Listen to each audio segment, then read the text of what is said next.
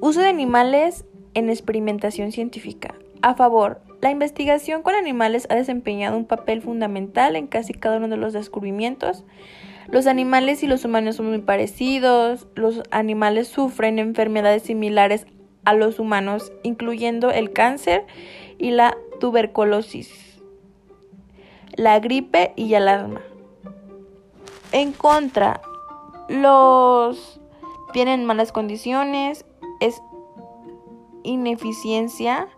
Los experimentos en animales prolongan el sufrimiento de personas en espera de curas eficaces. El uso de animales en la educación superior.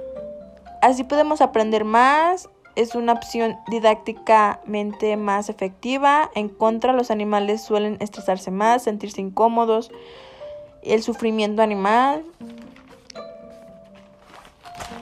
Este, a mi punto de vista, creo que el uso de animales en experimentación científica, yo digo que estoy ni a favor ni a contra, porque como dije, a veces los animales sufren casi las mismas enfermedades similares a las de nosotros y así podemos tener algo como más eficaz porque a veces hay como curas y pues también en mi punto de vista creo que está mal porque también los animales sufren mucho, los tienen en malas condiciones y a veces no resulta bien lo que están como experimentando.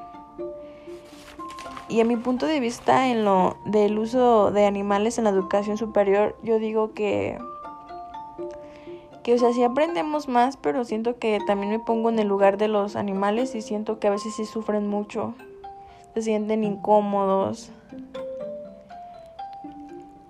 En conclusión yo digo que que está bien a veces usar a los animales ya sea en experimentación o en el uso de animales en educación superior, porque a veces como sí nos ayudan en mucho, pero siento que sí sufren demasiado. Y eso es lo que no está bien. Siento que tenemos que, si vamos a usar animales, ya sea en experimentación o en educación superior, los tenemos que tratar bien, con respeto. Y pues creo que de mi parte es todo.